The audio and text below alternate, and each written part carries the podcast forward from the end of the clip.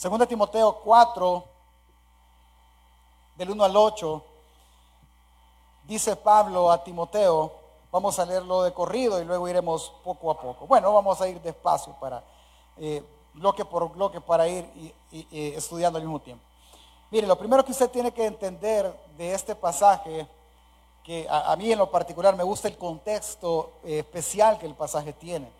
¿Cuál es el contexto? Si usted lo lee, prácticamente es una despedida del apóstol Pablo para su hijo Timoteo.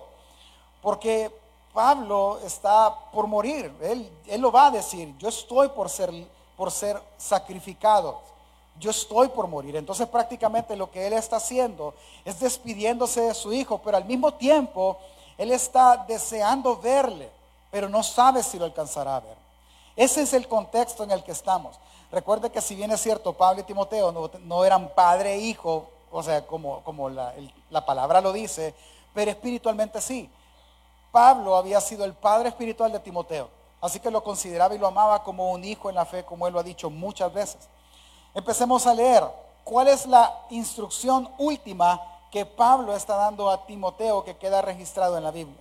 Segundo Timoteo 4, 1 y 2 dice, te encargo delante de Dios y del Señor Jesucristo, que juzgará a los vivos y a los muertos en su manifestación y en su reino, que prediques la palabra, que instes a tiempo y fuera de tiempo, redarguye, reprende, exhorta con toda paciencia y doctrina.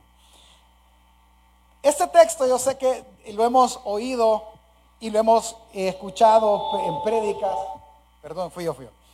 Pero yo quiero que usted de verdad se quede con la idea correcta no es que las demás, sino que lo más cercano a la intención de Pablo. ¿Cuál es el punto? Primero, enfoquemos en la palabra te encargo o te encarezco, que es prácticamente te encargo solemnemente o, grandemente. O sea, es un encargo como cuando usted le da el, dinero, el salario a su esposa. Aquí está, te encargo que lo cuide. Es esa, o sea, es importante esto. Yo quiero que esto que te voy a decir es importante, así que guárdalo solemnemente el que él encareció. Bueno, de hecho te lo encargo delante de Dios que te va a juzgar por eso. Solo eso ya pone una carga pesadísima en la vida de Timoteo. Te encargo delante de Dios que hagas lo que yo te voy a decir. Y Dios va a juzgar a todo el mundo. Así que te va a juzgar a ti por lo que yo te voy a encargar. ¿Y qué le encargó? Predica la palabra. Alguien puede decir, es fácil. Si que vaya a su casa y predique la palabra, ¿qué va a hacer? Algunos eh, eh, eh, en su deseo genuino de querer cumplirlo, va a decir, bueno señores, las siete, vengan, sentémonos, les voy a predicar. Y está bien, no es problema. Si puede hacerlo y puede tener a, a los hijos, su esposa, al perro ahí sentado, hágalo. No hay ningún problema. La pregunta es, ¿qué es lo que realmente quiere Pablo que Timoteo haga y entienda al oír la, frase, predica la palabra?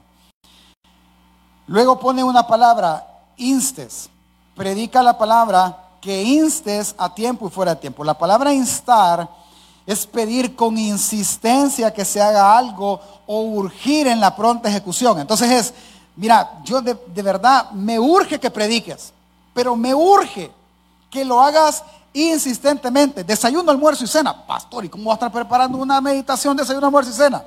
Es ahí donde ya no, ya no encaja. ¿Cómo le voy a predicar a la gente en el bus? Se puede, hermano, yo lo he hecho, pero tiene razón, o entiendo el punto. ¿Cómo cada vez que me baje del bus de regreso quiere que esté predicando? Es ahí donde ya no, ya no mucho cuadra esto, de la manera tradicional como lo hemos entendido.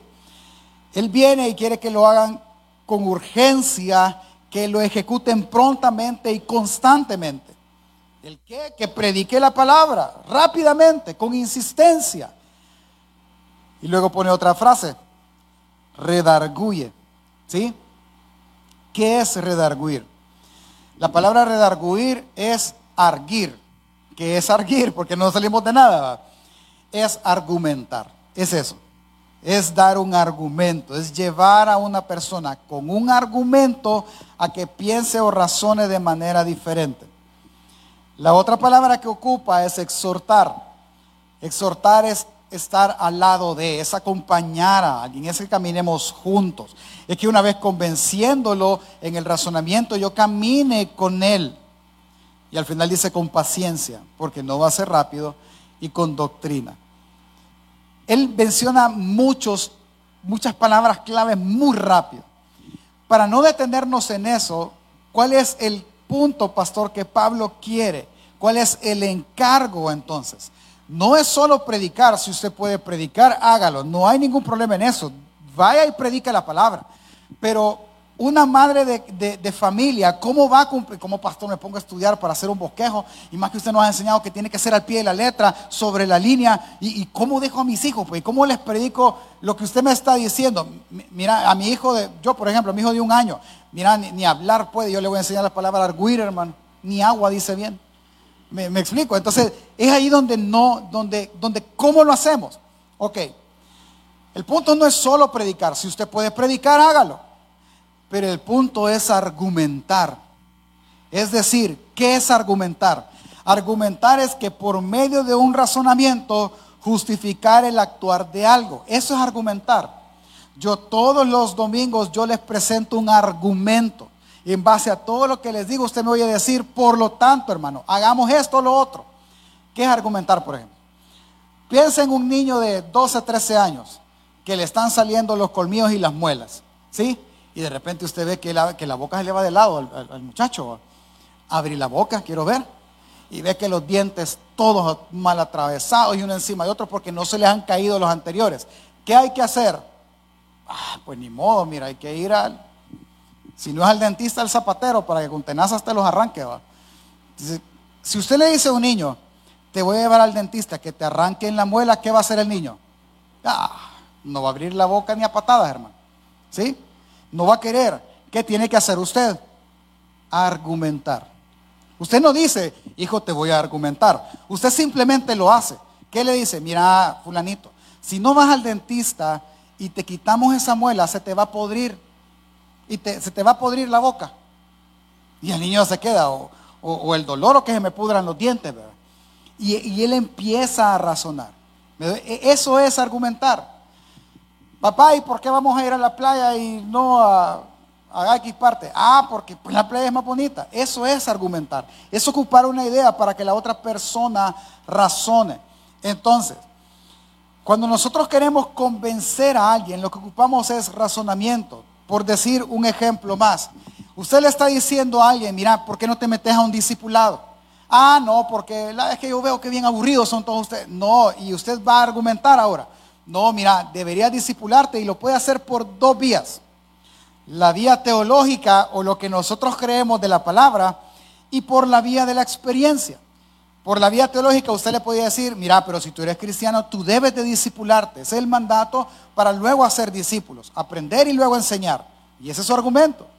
Y por la vía de la experiencia usted le podrá decir, Ah, no, mira, lo que pasa es que es bonito, no, vieras cómo hablan la gente y conoces nuevas personas y te involucras en la iglesia, es bonito. ¿Qué está haciendo usted argumentando? Entonces, ¿por qué le digo todo esto? Es que lo que quiere Pablo con Timoteo es que si bien es cierto, él debe predicar la palabra, pero él debe de argumentar a otros pacientemente. Él debe de hacerles razonar con lo que he aprendido, con lo que he vivido, de tal manera que su razonamiento cambie. ¿Me doy a entender? Eso es, eso es lo que Pablo quiere.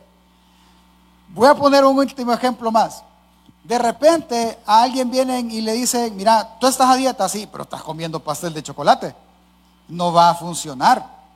Entonces, mira, deja de comer pastel porque esas calorías no las vas a quemar y presenta el argumento. Y la otra persona, sí, quizás voy a dejar de comer pastel de chocolate. Y voy a empezar a comer otra cosa. No va a ser de la noche a la mañana. Probablemente de noche va a ir a comer galletas cuando nadie lo vea y va a ser como un alcohólico. No importa. Pero usted está argumentando. Usted está queriéndolas hacer. Lo que Timoteo está diciendo es lo siguiente.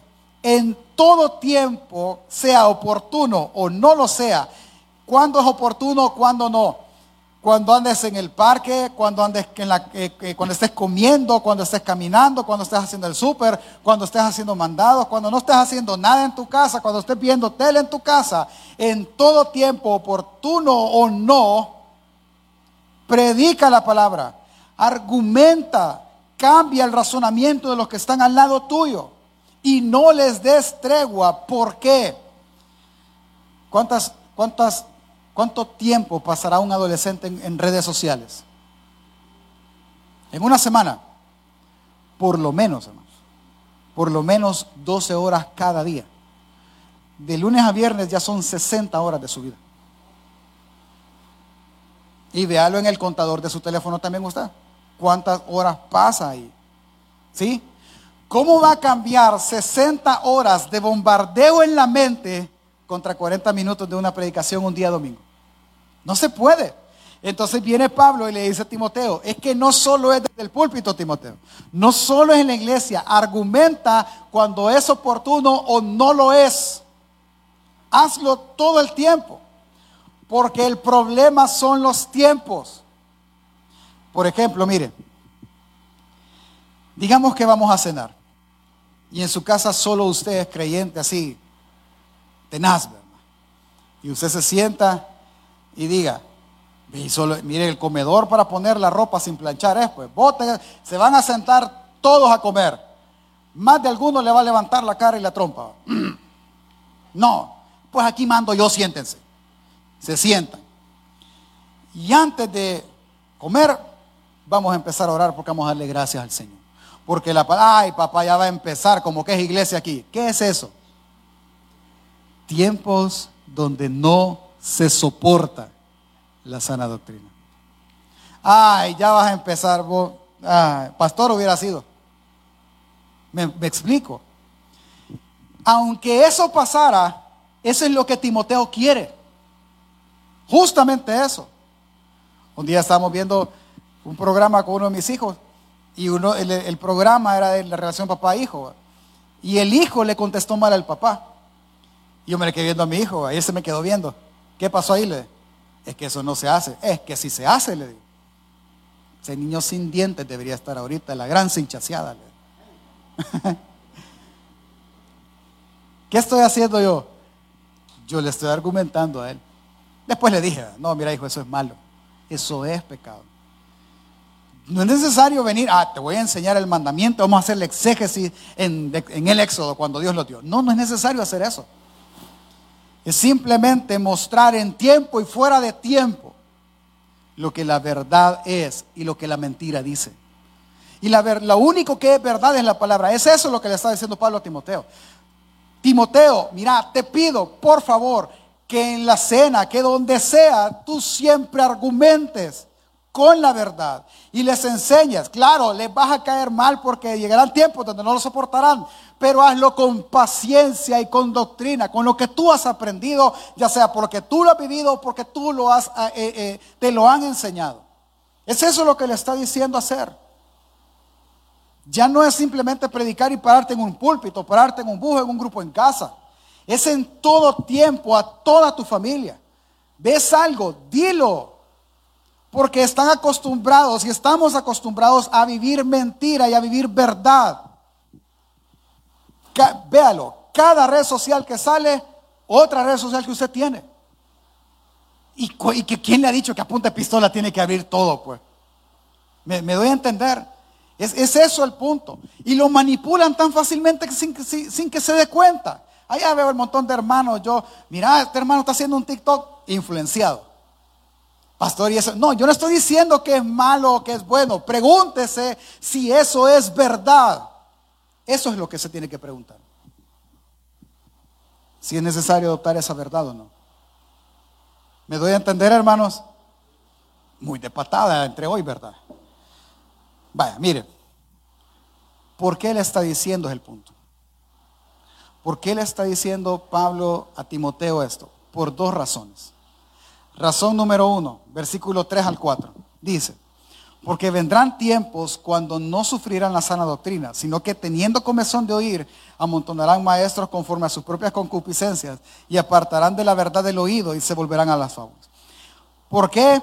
Porque vendrán tiempos donde no soportarán, es la frase que quizás nosotros más entendemos, la sana doctrina. Vendrán tiempos donde si uno dice, es que mira, la Biblia dice, Normalmente no alguien no va a decir, a mí no me importa lo que la Biblia diga, pero sí en su expresión va a decir, mm, ajá, sí, él no me interesa. Es que no soportan la sana enseñanza. Por ejemplo, si usted tiene hijos adolescentes, hijo, ¿y por qué vas a tener novia ahorita? ¿Te vas a casar ya? Uy, Dios me guarde, Dios me libre. Entonces, ¿para qué querés? La Biblia enseña, ay, ya vas, mamá. Mira, aunque me digas que ya vaya, pero es que la Biblia dice que es para el matrimonio, el noviazgo. ¿Y qué estás haciendo? Y si va a salir la frase, se lo opuesto. Es que ustedes tienen pensamiento anticuado. No, no soportas la buena enseñanza. Hijo, esto no es así. Ay, es que ustedes lo hacían así. No, no, no, no. No soportas la buena enseñanza. Ese es el punto. Vendrán tiempos donde no soportarás que te digan verdad. Ese es el punto. Ya hemos llegado al tiempo, y no me va a dejar mentir, aquellos que tienen de 20 hacia abajo, ¿verdad? Uno de los sobrenombres, quizás uno que otro más arriba también, que se les da es la generación de cristal. Que nada se les puede decir. ¿Por qué? Se quiebran, hermano. Soy que un pecador. Ay, ha herido mi dignidad. más te van a herir en el infierno. Me, explico. Es eso lo que Pablo está evitando. Que van a haber días donde no van a soportar que te digas verdad. Y vas a aceptarla como buena. Y esos días, hermano, son ahora. Son hoy. No deberías de hacer eso. ¿Por qué? Es que la Biblia dice, ah, sí, pero es que la Biblia fue escrita en su contexto. Y salen teólogos. Sí, pero aunque fue escrita en ese contexto, tiene una inferencia hoy. Pablo le está diciendo, Timoteo, hazlo todo el tiempo. Hazlo con ejemplo, con paciencia, con buena enseñanza. Porque llegarán días donde la buena enseñanza no va a ser tolerada, donde llamarán religiosidad a lo que algo como lo que yo estoy diciendo. Lo llamarán fanatismo, donde apreciarán más la mentira que la verdad si darse cuenta que están apreciando la mentira. Tiempos donde la mentira será creída porque es, eh, por más absurda que sea. Y sabe, estaba leyendo en la carta de Tesalonicenses que dice que parte de los juicios últimos de Dios es que Él va a enviar un espíritu para que crean a la mentira. Y si tú no conoces verdad, no hay contra qué compararla. Mire, es que, es que aunque usted y yo no lo creamos hoy, es que hay una batalla por el contenido que está en la mente de todo el mundo. Es una guerra feroz, hermano. Es una guerra donde no hay tregua, ni mucho menos descanso. Pensemos, quizás nosotros como adultos todavía somos un poco más quisquillosos, pero ¿verdad que usted ya tiene Facebook? ¿Verdad que usted ya tiene WhatsApp? Sí, sí, claro. Entonces usted se dio en un momento a la ola cultural que tenemos. Pero piense en un pobre niño que está toda la mañana y parte de la tarde en el colegio, que está y oye de esto en los parques, porque en los parques lo que menos hacen es subirse a los, juegos. Llegan a los parques y ¿qué tienen en las manos? Los teléfonos de los papás o sus propios teléfonos. Tienen plataformas digitales, redes sociales, trabajo, oficinas, amistades todo, por todos lados, todo el tiempo. Y por desgracia en algunas iglesias están siendo bombardeados con mentira. Saqué la cuenta, pues, aquí yo me acordaba que le había hecho. Una hora de sana doctrina, que es lo que puede durar un sermón como este, no va a ser rival contra una ola de 167 horas el resto de la semana. Usted se va a ir de aquí, probablemente cuando salga por la puerta de madera va a decir, vamos a ir a destruir toda la mentira que está en la casa. Y cuando llega al portón ahí abajo, le van a preguntar, vamos a pedir pizza. Sí, fíjate, dame el teléfono. Y va, y va a volver a hacer lo mismo de siempre. Porque es una hora contra 167. Porque mañana usted no va a agarrar su Biblia. Es más, voy a, hagamos el ejercicio. ¿Cuántos leyeron su Biblia por lo menos para hacer Tranquilo. Una vez en esta semana. Levante la mano. Levántela con alto. hoy haga, le voy a hacer una pregunta. Dígame qué leyó y qué aprendió. Híjole, no me acuerdo, pastor. Es que tengo que ver la Biblia. No, mentira, no se acuerda. Porque nosotros la leemos por, por un simple requisito costumbre. No meditamos en ella. No, no lo hacemos. De nuevo, 15 minutos que leyó la Biblia contra 24 horas que tiene el día. ¿Cómo va a reconocer la mentira, hermano? No es posible si no conoce la verdad. Él le dice, versículo 5, pero tú sé sobrio en todo, soporta las aflicciones, haz obra evangelística y cumple tu ministerio. Mira, Timoteo, solo te pido que cumplas la tarea. Ah, te van a perseguir, te van a tildar, te van a hacer lo que, pero cumple la tarea. Cumple tu ministerio. Porque solo conociendo la verdad podrás señalar la mentira o detener la mentira. De lo contrario, no. Esa es la razón número uno. ¿Por qué? Porque vivimos en tiempos peligrosos. Razón número dos, 6 al 8. Porque yo ya estoy para ser sacrificado y el tiempo de mi partida está cercano. He peleado la buena batalla, he acabado la carrera, he guardado la fe. Por lo demás me está guardada en la corona de justicia, la cual me dará el Señor, juez justo, en aquel día, no solo a mí, sino también a todos los que aman su venida. ¿Cuál es la segunda razón por la cual Timoteo debe de argumentar y predicar, sea oportuno o no, porque Pablo está por morir y él ya no lo podrá hacer. Él está pidiéndole que haga él lo que ya él ya no puede hacer. Otra vez, Pablo le está pidiendo a Timoteo que él ejerza lo que Pablo ya no podría ejercer. Y esto es triste, porque Pablo está por ser libación, dice otras eh, versiones y la palabra libación es un acto de adoración donde se toma una bebida, por general vino, y es derramada en el suelo. ¿Sí? El mundo, de nuevo, ha, tratado de, de tomar eso, esa costumbre de adoración, y la han convertido en un ritual humano. Más que todo en los ejércitos o cuando alguien muere en esa índole, van a un bar, ponen las copas y ponen la copa por el caído y las llenan todas. Todos toman y la del caído la tiran al suelo. Eso es libación. ¿Sí? Pablo está diciendo que su muerte va a ser adoración a Dios, porque él ha peleado la buena batalla mientras esta batalla duró. Hoy el juez justo me dará mi corona de justicia a mí o me va a reconocer el esfuerzo. Ese es el punto. ¿Qué está haciendo Pablo? Pablo está diciendo, Timoteo, yo ya no voy a poder señalar el error. Carta 1 de Timoteo. Le escribe Pablo a Timoteo porque le cuentan a Pablo que en Éfeso hay problemas, hay mentira. Y Pablo responde la carta. Carta número 2. Timoteo, hoy te escribo porque voy a morir. Ya no voy a poderte ayudar, Timoteo tú vas a estar solito, Timoteo. Tienes que conocer verdad. ¿Qué está haciendo Pablo? Pablo está dándole seguimiento a su ministerio, a su trabajo discipular en la vida de Timoteo. En otras palabras, él está preocupado por la continuidad de lo que el ministerio de Timoteo va a hacer. Él no está dejando tirado el ministerio.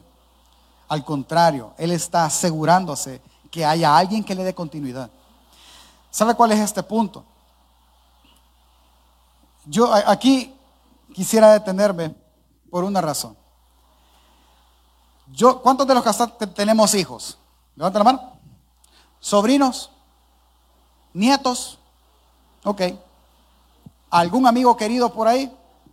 Creo que todos tenemos a alguien. ¿Sí? Yo en Pablo veo dos cosas. Uno, veo la urgencia de que Timoteo esté bien sabedor de lo que está pasando. ¿Por qué? me voy a ir a un extremo. Padre que está acá, hágase una sola pregunta. ¿Su hijo va a seguir siendo cristiano cuando usted muera?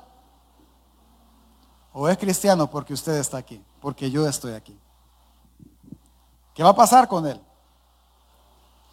Pablo se está asegurando de que eso siga siendo así. Es más, le voy a dejar una carga, porque es una carga y la tengo yo. Yo no quisiera que mis hijos se perdieran cuando yo no esté. Porque entienda, entienda algo. Si yo muero, yo tengo tres hijos. Si yo me muero, de acuerdo al razonamiento que las 167 horas a la semana que no están en la iglesia, les alimenta el corazón y depende de lo que ellos crean de ese porcentaje de información, ellos van a decir, Dios es un desgraciado porque mi papá se quitó la vida por él y aún así lo mató y nos dejó solos. O van a decir, mi papá ya descansa en la presencia del Señor. Y qué bueno que nos enseñó lo que nos enseñó. ¿Qué van a decir, hermano?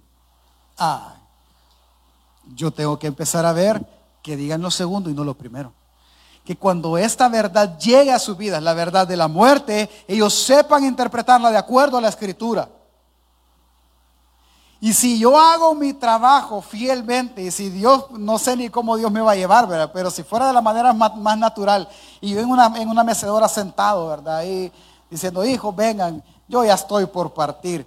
Y yo sienta paz en mi corazón porque he hecho lo correcto durante todo el tiempo. Lo que Pablo está diciendo es, mira, yo estuve en medio de la guerra y ni un solo día se me ocurrió irme. Ni un solo día se me ocurrió dejar de servirle al Señor. Ni uno solo, Timoteo. Guardé la fe hasta la muerte. ¿Y usted? ¿O ha creído la mentira de que no es rentable hacer lo que hacemos? No es valioso ir y perder la vida por predicar el Evangelio. ¿Qué es lo que ha creído usted? ¿Acaso a esto es fanatismo? ¿Sabe qué irónico es? Que hoy, y es un peligro a la iglesia, al final será juicio de Dios quizás, que hoy pocos quieren tomar el lugar de un pastor, aunque sea por broma. Lo hice yo con mi equipo. A ver si alguno de aquí sale el pastor, uy, Dios me guarde, santo, como que fuera esto una gran tortura. Pero ¿qué es? Simplemente creer a la mentira de que esto es una vida de sufrimiento y miserable y no lo es. Como lo cantó usted hace un ratito con, con la banda. Es que nuestro gozo es Él. Él es el gozo en nuestro corazón. No es más que eso. No, pastor, pero que sí, es que hay gozo. Usted ha dicho, yo estos oídos que se comerán los gusanos, lo he oído. No, pues sí, es que el Señor es nuestro gozo, pero también la playa, pastor. No, hermano, que el Señor lo reprenda. Y no estoy siendo religioso, no, no malinterprete. El punto es que tanto usted va a amar la verdad en estos tiempos peligrosos. ¿Qué está, qué está haciendo Pablo? Pablo está cuidando aún en su víspera de morir a su hijo, Timoteo. ¿Y qué está entendiendo Timoteo? Que con intencionalidad e insistencia él debe de argumentar con la palabra en todo tiempo, sea oportuno o no. En todo tiempo, en el almuerzo, en la noche, en la mañana, al bañar, en todo tiempo. Si es que eso lo dice la ley. Mire hermano, es que todo el tiempo, intencionalmente, nosotros debemos de argumentar con la verdad. Es decir, cambiar el pensamiento con la verdad que la Biblia, aunque no la soporten. Es que, ¿acaso ya es tiempo de eso? Claro que sí. Ya lo es, hermano. Mire, sígame. Y lo que le voy a hablar, esto es real. Real, real, como usted y como yo. Y en esos tiempos estamos. Mire, si para nosotros las redes sociales han sido un gran impacto en esta vida global, porque ahí se vende, se casan, se divorcian, de ahí se hace de todo en una red social dentro de algunos años vendrán cosas que eran ver la internet anticuada. Pero así, o sea, la van a ver como. ¿Sabe cómo la van a ver? Mi hijo de dos años, no tengo hijo de dos años, mi hijo de seis, un día se me preguntó, papá, ¿y tú con qué jugabas cuando tenías mi edad? Con tu tablet. No, hijo, nosotros no teníamos tablet. ¿Y sabe cuál fue la respuesta? ¿Y cómo te divertías? Con bloques con pedazos de madera que nos daban para jugar con carritos en la tierra. Es más, menos jefe, ya no te la puedo prestar. Allá tenés un montón de con los juguetes para jugar. Hermano, ha sido una tortura. Porque para esta generación e, es, es su vida eso. Pero lo que le viene encima, si nosotros no le enseñamos la verdad, va a ser su perdición. ¿Qué viene? Mire, ahorita nosotros estamos viendo la tendencia del cristianismo en línea. Es decir, no es necesario congregarme. Voy a verlo en línea. Lo voy a ver en Facebook. Yo no estoy diciendo que si te enferma, claro, si te enferma es un gran recurso verlo en Facebook, el, servicio en línea, ¿no? Y qué bueno. Pero tú no vives ahí. Pero me estoy refiriendo a los que dicen, no, yo no tengo por qué ir a la iglesia. Si en la mañana veo a, un tal Mauricio Bayona de Apopa, en la tarde veo a los extranjeros. Porque yo puedo escoger ahora qué predicador oír. Eso no es congregarse, hermanos. Perdónenme. Pero esa tendencia hoy es cada vez más fuerte y más fuerte. A esta tendencia se le va a sumar algo que yo no sé si usted se tomó el tiempo, probablemente no como yo, de, porque ya no nos interesa mucho, pero debería. De, del metaverso. ¿Del qué, pastor? Del metaverso. El metaverso es un universo virtual. Es una realidad virtual diez mil veces más grande. ¿Cómo así? Usted puede, ha visto que de repente hay stickers de personas, que hay, los famosos avatar, que uno, uno, empieza a dibujarse uno y uno quiere ser delgado, se pone delgado, con barba y no sé qué, y aparece el dibujito ahí. A eso se le llaman avatars, que es la representación digital nuestra. ¿sí? Ah, pues en este metaverso usted va a poder interactuar como un avatar. ¿sí? Usted se mete y empieza ahí a ver la realidad, y esto empezó en pequeño Minecraft, Roblox, y empezó a crecer, a crecer hasta ahora. ¿Sí? Al punto de, ¿sabe cómo es? Usted viene y compra unas gafas de realidad virtual. Los controles, pum, se conecta y usted crea un usuario y usted entra al metaverso. Hermano, le parecerá ridículo. Pero en el metaverso ahora se compran casas, se invierte, se trabaja y se hacen negocios. Y mueve alrededor, Búsquelo, le puedo estar mintiendo, pero la cifra que yo vi fueron 200 millones de dólares en un mundo digital. Pero ese no es tanto el problema. Ah, pastor, va a ser como Facebook. No, ¿sabe qué crearon ya? Las iglesias en el metaverso. Tú no puedes, no quieres ir o no puedes ir porque está, está vestido de esta manera. Tú no puedes ir a una iglesia, entra al metaverso desde tu casa y ve a una iglesia. No me cree. Juan Tienes ahí el... Le voy a enseñar un video, el video dura cinco minutos. Pero yo solo quiero que vea parte, porque no quiero que, simplemente se quede con lo que yo le estoy diciendo. Véalo usted mismo. Si me ayudas con las luces, porfa, y pones el video de, que te mandé. Ahí abrí YouTube y ya, en línea. Volumen.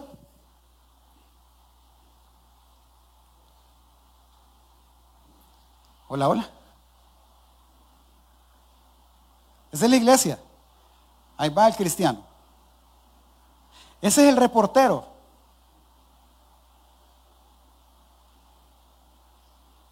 No tienes volumen. Ah, pues se lo voy a narrar yo. Ahí están en la adoración, mira. Y es un templo. Y lo que ellos están viendo no están viendo a otro muñequito como ellos. Ellos están viendo una grabación del templo, de un culto en vivo, en el templo. ¿Sí? Es más, ahí está, estas son las gafas y esta, esta persona ya está dentro y está interactuando, ahí están las reacciones de cada uno, etc. Se lo, vamos a mandar. Eh, esa es la iglesia, Life Church. Deténlo ahí, no hay problema, deténlo. ¿Quiénes? Vea, yo ahorita, yo no, yo se lo vamos a mandar al chat de WhatsApp para que usted lo vea en su casa cómodamente completo. Y voy a ir aterrizando ya. Pero yo le voy a decir, pastor, usted lo está satanizando como la caja diabólica, ¿verdad? llamada televisión. No, no, no, no, no. Yo no lo voy a satanizar ahora. No, para nada. La pregunta es si es verdad. Uy, pastor, pero es que son iglesias vanas las que hacen eso. ¿Sabe quién es esa iglesia? Esa iglesia es la que creó la aplicación que usted tiene en su teléfono con la cual usted lee la Biblia. Your version. Esa es. Y ellos están diciendo que es una gran herramienta para que la gente que no puede congregarse, ¿quiénes son los que no pueden congregarse? Para ellos los marginados sociales, ¿sí? Puedan ir a una iglesia sin necesidad de moverse.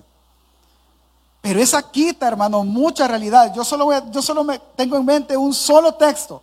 ¿Cuál es? No dejen de congregarse. Eso no es congregarse porque ellos no están juntos. El avatar está junto. Pero si en algún momento un servidor dentro del avatar le dice, mira, siéntese aquí, a usted le cae mal, se apaga, ya estuvo. Quitan la convivencia, quitan la comunión. Entienda algo, mire. Pastor, es malo, es bueno. No lo sé. Que la verdad lo diga. ¿Y cuál es la única verdad? La palabra de Dios. Y créame, yo no lo estoy satanizando, lo que le estoy diciendo es que eso va a ser nuestra realidad en no muchos años. No, pastor, pero para eso vamos a necesitar un internet de cuánto? De 100 megas. Si eso le dan a la casa una hora. ¿Usted cree que este señor, usted ya sabe de quién voy a hablar, Tesla, está desarrollando una internet monstruosa solo para que a usted le abra más rápido las fotos? Es para eso es para que todo migre a un mundo controlado por un ser humano. Donde el pecado va a estar ahí siempre, hermano. Porque es un pecador que lo hizo. Es más, vámonos todavía más allá. Un hermano de la iglesia, por cierto, él, Josué, él hizo un experimento y me lo mandó a mí. Pastor, te voy a dejar este bosquejo, me dijo. Tal vez lo puedes revisar. Ah, sí, con gusto. ¿Quién lo hizo? Ya no me dijo nada. Cuando yo vi el bosquejo era de acerca de la suficiencia de Cristo Jesús. Yo vi el bosquejo y dije, eh, es cueto, está bien, o sea, quizás para alguien que empiece está bien. Eh, y le dije, pero los textos habría que buscarlos bien de la mejor manera. Si quieres quitarlo ya. Eh, y nada más. Y me dijo, esto lo hizo una inteligencia artificial. Perdón, le dije.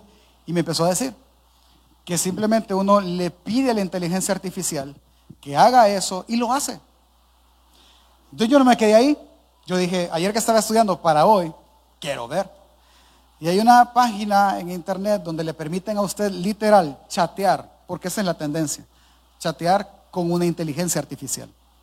Para aquellos amantes del cine como Terminator, ese es en realidad hemos llegado. Usted viene y, y le dicen, antes de entrar en las instrucciones, que tenga cuidado con lo que va a escribir, que no dé información sensible, porque es una inteligencia artificial con la que va a hablar.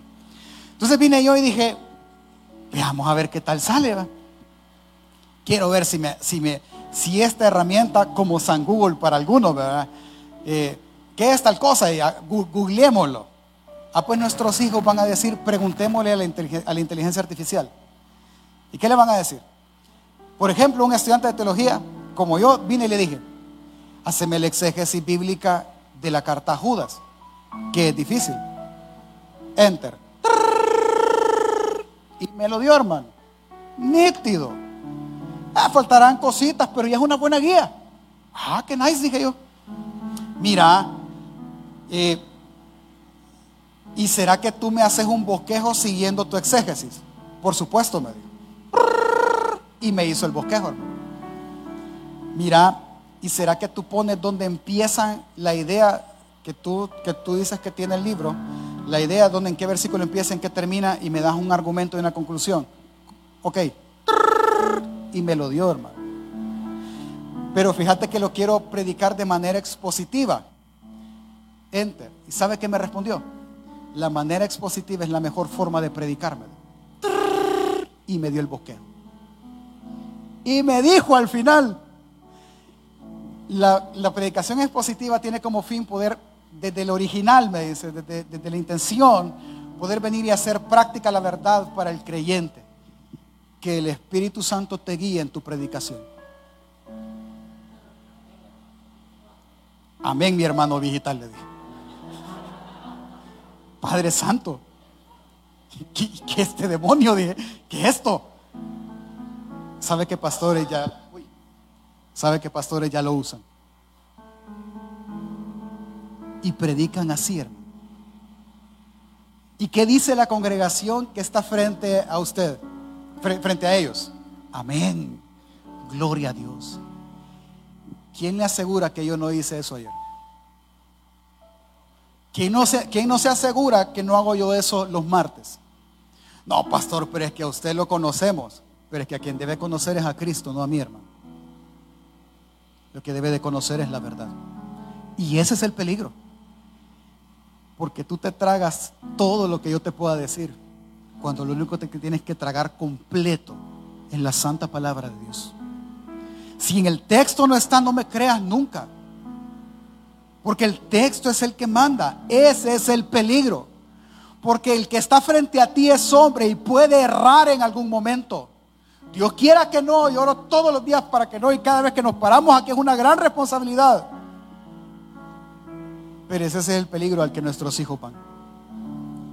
Y si usted no lo aprende hoy, ellos pueden morir mañana. No, pastor, pero mira, ay, si, si antes compramos, mire, yo me acuerdo cuando eran los teléfonos celulares, al inicio, eran de ladrillo, pero después más pequeño, más pequeño, y era poco la persona que lo tenía. Hágase una pregunta, ¿quién no tiene celular? No, es que la pregunta está mal hecha. ¿Quién tiene, más, quién tiene solo uno en la pregunta hoy? Colección, el de mi trabajo, el mío, el de mi novia, el del amante, el de mi esposa. Todos, todos tienen, porque es accesible a todo eso que usted ve ahí probablemente no es accesible a todos hoy, pero en cinco años va a ser accesible a todos. Y la realidad será esa. La pregunta es, ¿qué dice la verdad de eso? Cuando su hijo le diga, papá, fíjate que las clases ahora van a ser el metaverso, ¿qué le va a decir usted? Hablando hoy en la mañana con alguien, en las universidades ya usan la inteligencia artificial, hermano, para hacer las tareas. Qué envidia, aquellos que nos quemábamos los ojos en la biblioteca. Ahora a la inteligencia artificial, dame tal cosa. ¿Sabe qué hice yo para ir terminando con la inteligencia artificial ayer? Quiero verte. Dime si la palabra, si la Biblia es palabra de Dios. Y me contestó, soy una inteligencia neutra. Yo no te puedo decir eso. Algunos dicen que sí por estas evidencias, otros dicen que no por esas. Tú sabrás a cuál inclinarte. Ah, qué, educada, dije. Ok, mira, soy papá. Yo quiero criar a mis hijos cristianamente. ¿Qué puedo hacer? Diez puntos me dio, hermano. No, mejor educarlo. Vos le iba a decir. Diez puntos. Hermano, yo la estoy usando de manera inocente. Y cuando mi hijo venga y le escriba y le diga, ya no aguanto a mi papá, ¿qué hago? Y le sugiera, matalo, ándate de tu casa, ya no le hables. ¿Qué va a hacer usted entonces? Yo lo voy a ir a buscar a usted y si yo ya estoy muerto, hermano. Y cuando usted no esté, ¿qué va a hacer su hijo? ¿Usted cree que esto es un juego? No, esto es una realidad. Usted y yo ya no esperamos los tiempos peligrosos, vivimos en medio de ellos. Y si usted no estudia la palabra, usted está en contra de lo que hace más de dos mil años se dijo. ¿Qué se dijo? Deuteronomio 6, del 4 al 9. En el tiempo de Moisés, Dios le dijo a Moisés, así le vas a decir a Israel, versículo 4, oye Israel, el Señor nuestro Dios, Dios es uno. Amarás al Señor tu Dios de todo tu corazón y de toda tu alma y con todas tus fuerzas. Vea, vea el mandamiento. Lo primero que le vas a decir a Israel es que debe amarme a mí con todo su corazón. Aquellos que fuimos a los retiros de hombres y mujeres entendemos ese punto con toda nuestra mente, con toda nuestra fuerza, con toda intencionalidad. Lo vas a amar. Y estas palabras, amarás al Señor tu Dios, las que, que te mando hoy, estarán en tu corazón, en tu mente, en tu voluntad. y las repetirás a tus hijos y hablarás de ellas estando en casa, en el camino, al acostarte, al levantarte. Las atarás como una señal en tu mano y las y estarán en frontales entre tus ojos y las escribirás en los postes de tu casas y en las puertas. ¿Qué está diciéndole Dios a Moisés? Moisés, vendrán tiempos complicados y si tú no te grabas esa palabra, amar al Señor tu Dios con todo tu corazón, te vas a perder y te vas a morir. Y si no se las hablas a tus hijos, las consecuencias las vivirán ellos. Hermano, eso Moisés no lo estaba viviendo, nosotros lo estamos viviendo. Por lo tanto, padres que estamos aquí, hermanos mayores, abuelos que están aquí, amigos que están aquí, si no peleas la buena batalla hoy por los tuyos, no esperes que ellos ganen la batalla contra la mentira mañana. No lo van a hacer. Se entregarán voluntariamente a la mentira. Por lo tanto, en todo tiempo enseña intencionalmente la palabra de Dios. Olvídate, le voy a decir a Pedro para que entienda a Juan. Dile a Juan. Porque ya no puede ser de otra manera. Porque si no lo haces hoy, los tiempos peligrosos destruirán tu familia. Destruirán a los seres que tanto amas. Tú morirás alguien puede decir, ay, gracias al Señor, ya vamos de camino a nosotros. ¿Y tus nietos? ¿Y tus hijos? ¿Y los amigos que tanto amas?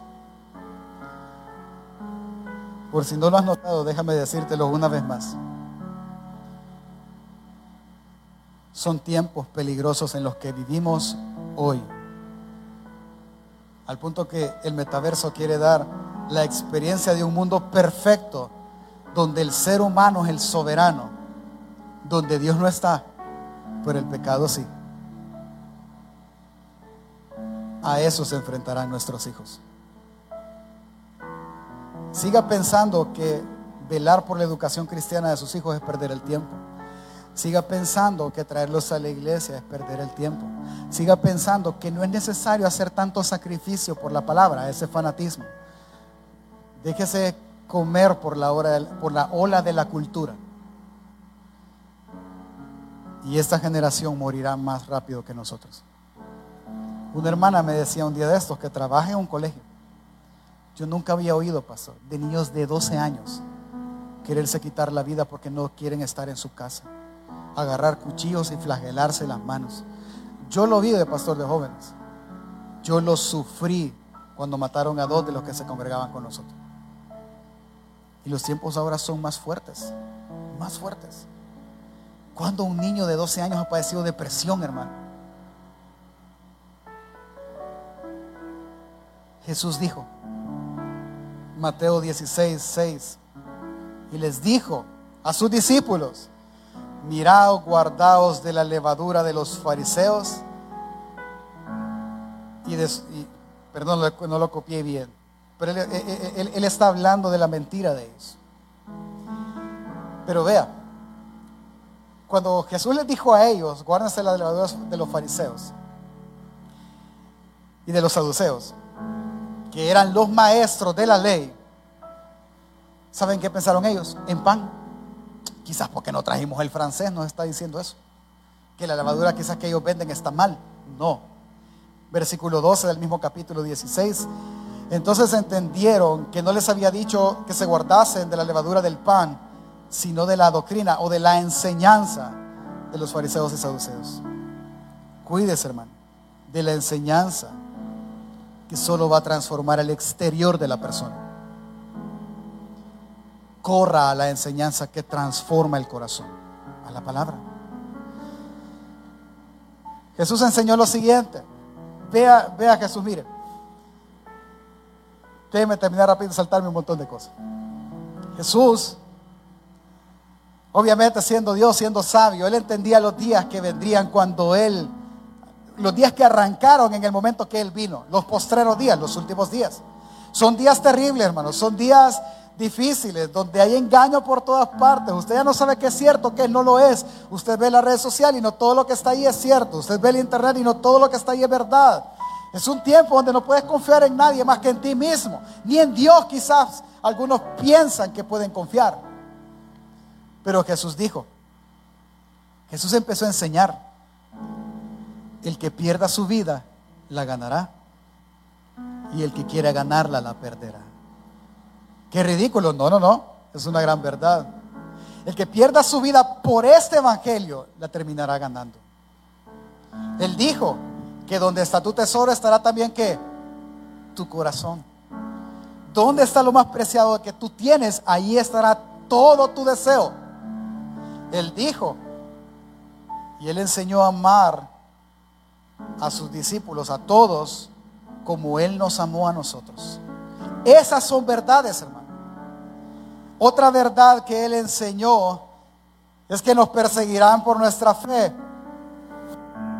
pero que Él prepararía un lugar para nosotros. Y eso es verdad. ¿En qué verdad debo de creer? En esta, en la que Jesús habló, en esta enseñanza. Él dijo que si comen de Él, no tendríamos hambre jamás. Y que si bebiéramos del agua que Él da, no tendríamos sed. ¿A qué se refiere? Cuando se lo dijo, se lo dijo a una mujer que estaba sacando agua de un pozo. Pero la mujer había tenido cinco maridos ya. ¿Sed de qué tenía?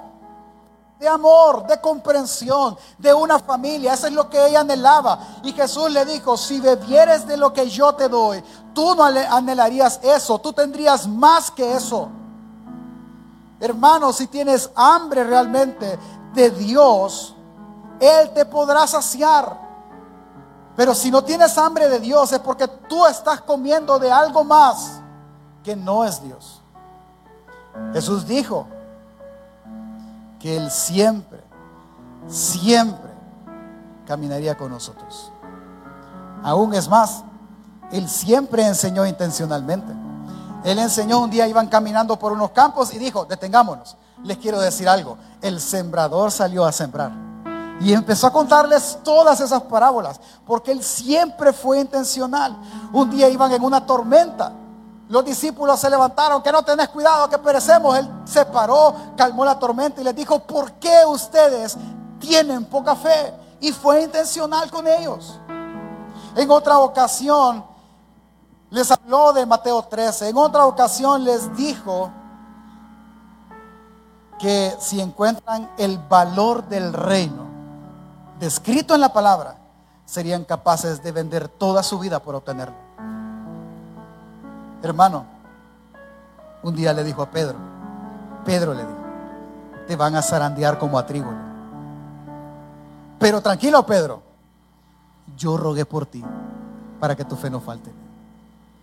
Un día, intencionalmente, estando en una cena, él frente a sus discípulos oró y les dijo, Padre, yo te pido por ellos, para que tú lo guardes en tu verdad. Tu palabra es verdad. Y que Jesús está más que consciente Jesús todo el tiempo enseñó intencionalmente la palabra, la única que siempre será verdad. Ahora bien, hermano, si algo ataca a este mundo es lo falso que ofrece. Valoramos otros evangelios y no el verdadero evangelio. Valoramos el evangelio de la prosperidad, valoramos el evangelio del ánimo y el de ser empresario y de hacer todo. Y esas iglesias están a reventar. Porque eso es lo que la gente quiere oír, porque se amontonarán gente con comezón de oír. Pero muy rara vez, cuando hablan de la muerte, hablan de la muerte de manera correcta. ¿Qué le enseñan todos ellos? Evita la muerte. Cuídate, cuídate. Y está bien, hermano. No, yo no estoy diciendo que agarre una pistola y se mate. Pero le quiero enseñar algo de la muerte que es hermosa. Segundo Timoteo 4, el 6 al 8, ya lo leímos, pero yo quiero que vea usted. Porque yo ya estoy para ser sacrificado y el tiempo de mi partida está cercano. He peleado la buena batalla, he acabado la carrera, he guardado la fe. Por lo demás me, está guardada una corona de justicia, la cual me dará el Señor juez justo en aquel día. Y no solo a mí, sino también a todos los que aman su venida. Yo no veo en este anciano tristeza porque va a morir.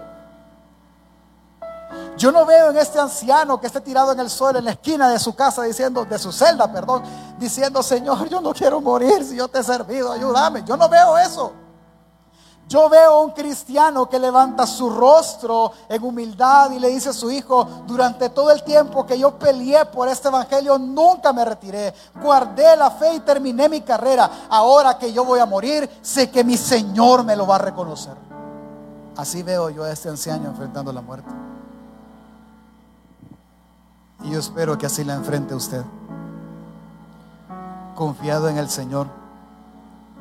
Confiado en lo que Él puede hacer y en lo que Él hará.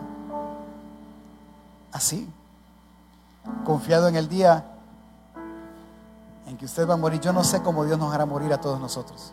Y si moriremos, Él vendrá antes. Yo siempre decía, Señor, si me vas a morir, que, sea, que se vas a matar, me vas a llevarles, que sea dormido.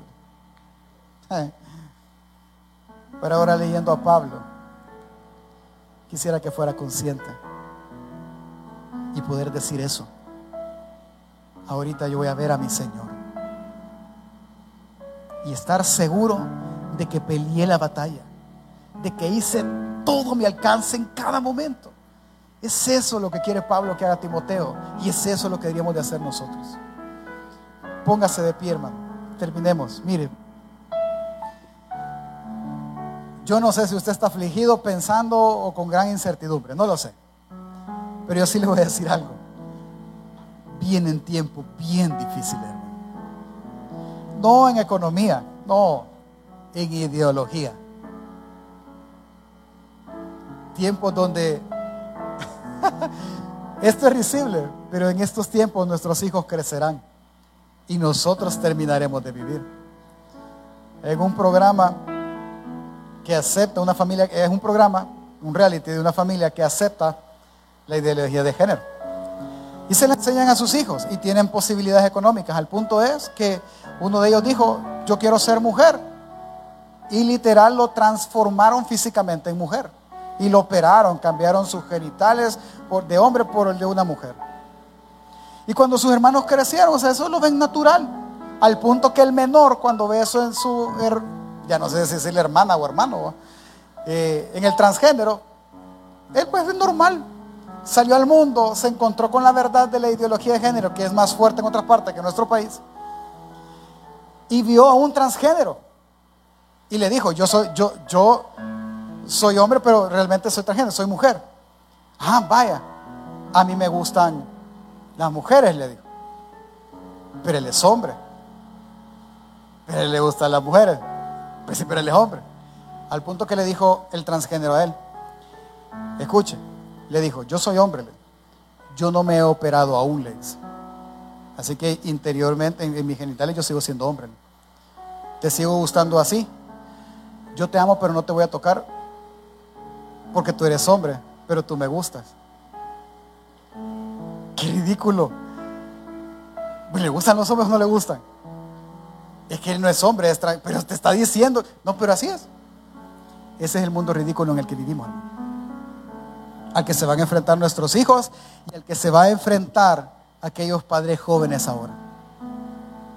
Yo soy afligido que ya mis hijos tienen cierta edad y, y los chiquitines que están allá abajo y los que están por casarse, ¿en qué mundo van a vivir?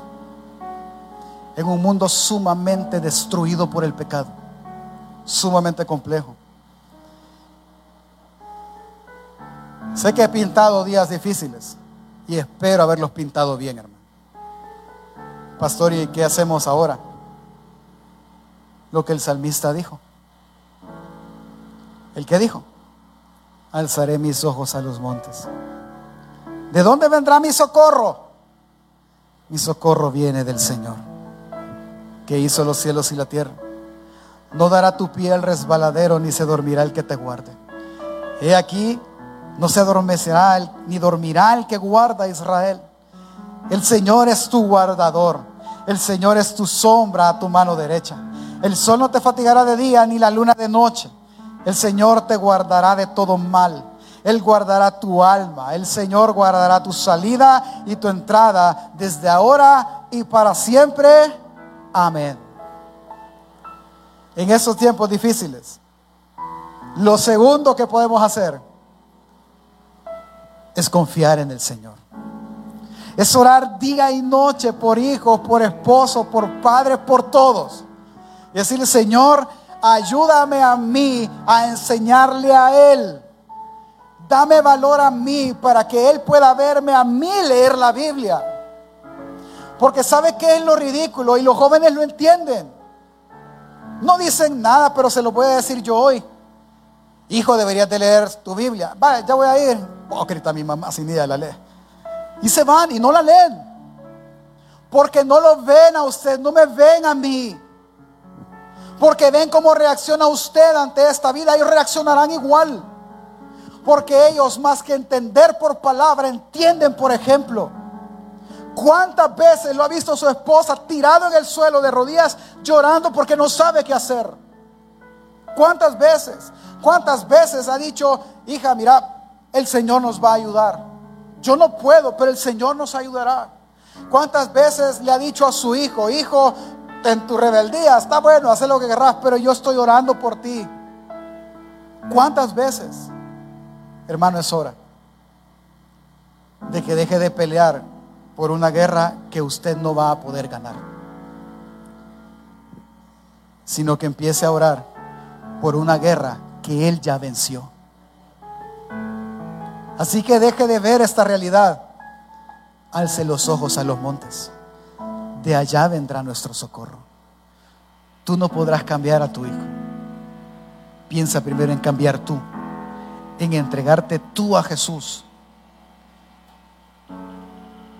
y después ora para que tus hijos se entreguen a Jesús. Amén familia. Son tiempos peligrosos donde no soportarán la sana doctrina. Pero tú intencionalmente predica oportuna, oportunamente o no oportunamente. Predica siempre la única verdad. ¿Cuál es familia? La palabra del Señor. Amén.